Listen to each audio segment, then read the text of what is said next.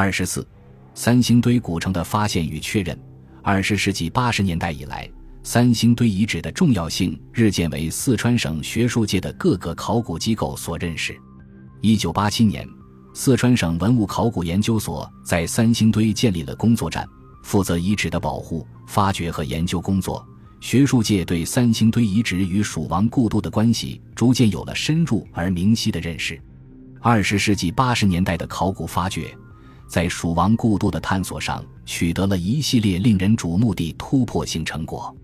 首先是探明了三星堆遗址的分布范围：东起回龙村，西至大雁村，南起米花村，北抵鸭子河，总面积约达十二平方公里，分布最集中。堆积最丰富的地点有仁圣、真武、三星、回龙四村。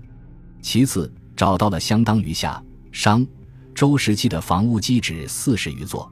陶窑一座，灰坑一百多个，小型墓葬四座。在此发掘出土大量陶器、玉石器，尤其是一二号祭祀坑出土青铜人立像、青铜面像、青铜人头像、青铜神树、青铜龙。青铜蛇、青铜葵、青铜凤、青铜鸡，以及金杖、金面罩、象牙、海贝等稀世珍品上千件。另一重大发现，便是三星堆城墙的发现与确认，为蜀王故都的重见天日提供了铁的证据。一九八八年以后，四川省文物考古研究所对三星堆遗址内东、西南三面的土埂进行了全面调查和视觉工作。获得重大成果，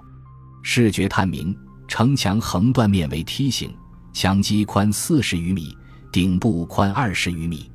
墙体由主城墙、内侧墙和外侧墙三部分组成。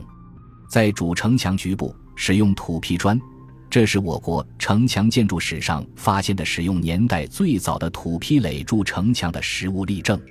调查和勘测结果表明，北城墙所谓的城圈范围。东西长一六百至两千一百米，南北宽一千四百米，现有总面积三点六平方公里，面积超过郑州商城。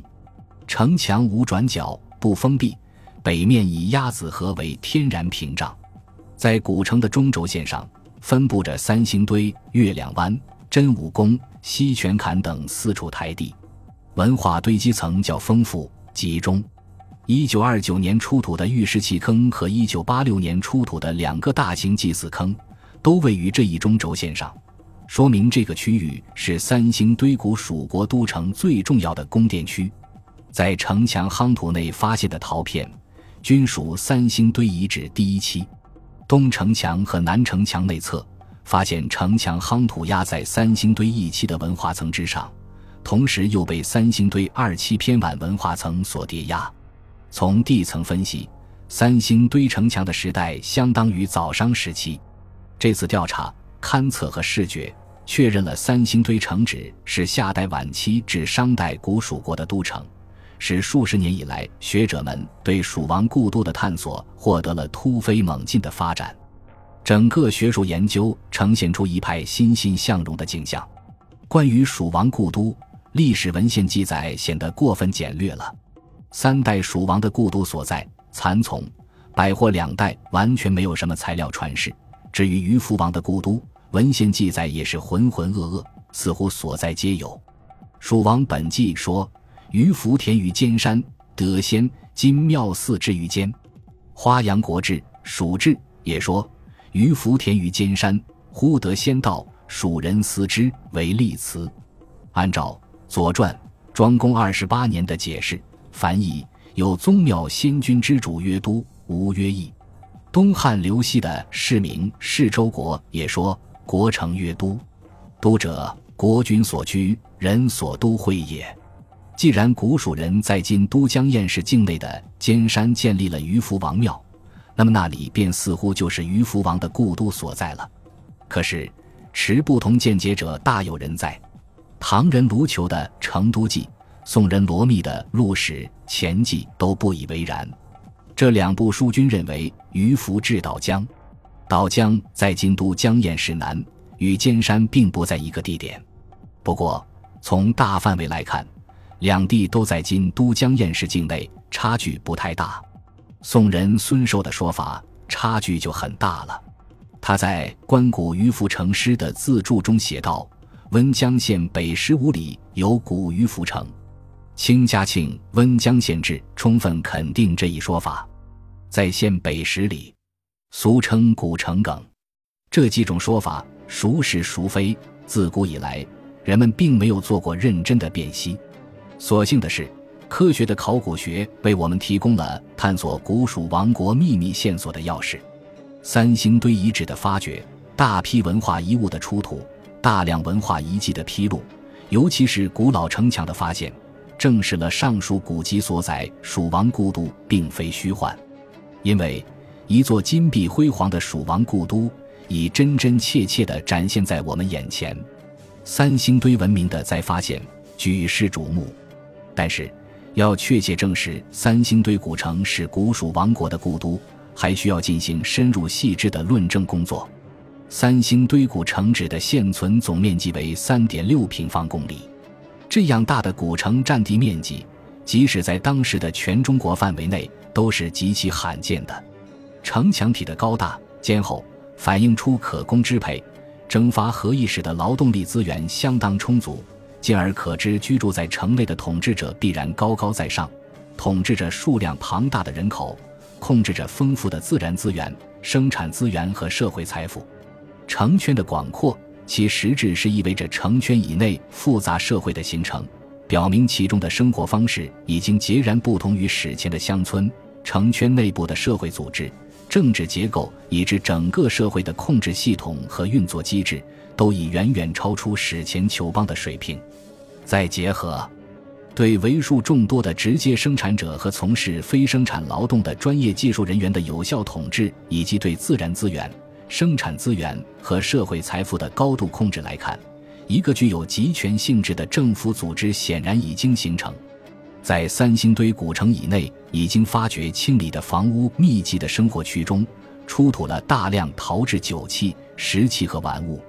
发掘清理的房屋遗迹，既有平民居住的面积仅仅十平方米左右的木骨泥墙小房舍。又有权贵们居住的面积超过一百平方米的穿斗结构大房舍和抬梁式厅堂，还发现了面积达二百平方米的超大型房屋，更发现了面积达八百平方米以上的青关山大型建筑基址。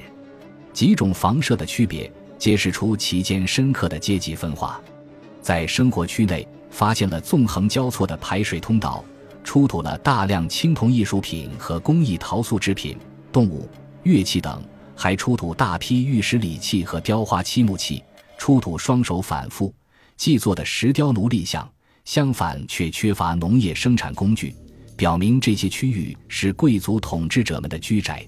这就与其他仅出土大量生产工具、成品、半成品和手工作坊遗迹的区域形成了鲜明的对照，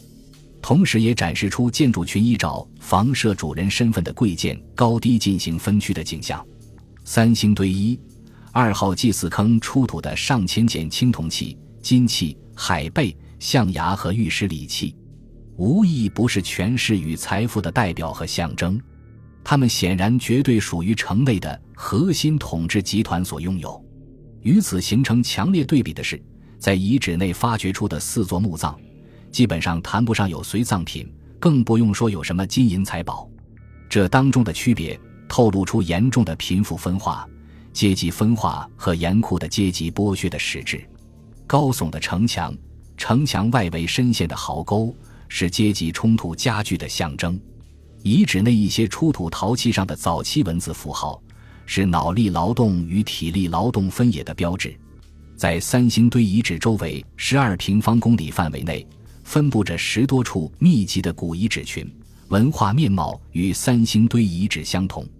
这些遗址群既与三星堆古城土壤相连，又被三星堆高大的城墙隔开。它们毫无疑问是三星堆古城直接统治下的广大的乡村群落。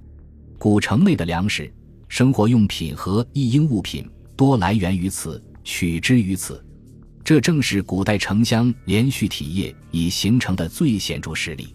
三星堆古城。显然，首先就是作为这片广阔乡村的对立物，从中生长发展起来，并凌驾在他们之上，对他们实施直接统治的。古蜀地区各种生产资源、社会财富和富于战略意义及宗教神权巨大权威的自然资源，向着三星堆古城的单向性流动和高度汇聚，表现出三星堆古城对整个古蜀文化区的高度凝聚力、向心力和高度的社会控制。而古蜀文化区各地的青铜兵器等军事装备，又是从三星堆古城呈反向性的流向各个刺激依据、边缘地区和军事据点，表现出三星堆古城对整个蜀文化中专职暴力机构和军队的强有力控制与指挥。这两种现象确凿无疑地说明，在古蜀王国的巨大社会控制系统中起决定作用的调控枢纽。是凌驾于全社会之上的国家政权，其核心是王权与神权。以上所有的因素，无不揭示出人口集中的大规模化、人口结构中非直接生产者的大量产生、剩余财富的集中化、商业关系的广泛建立和远程贸易的产生、社会分层的复杂化和阶级社会的形成、大型居住区与贫民窟的对立、巨型宗教礼仪中心的建成、文字的产生和使用。专业艺人队伍的存在，以及神权与王权的强化和统治机器的专制化、制度化，如此等等，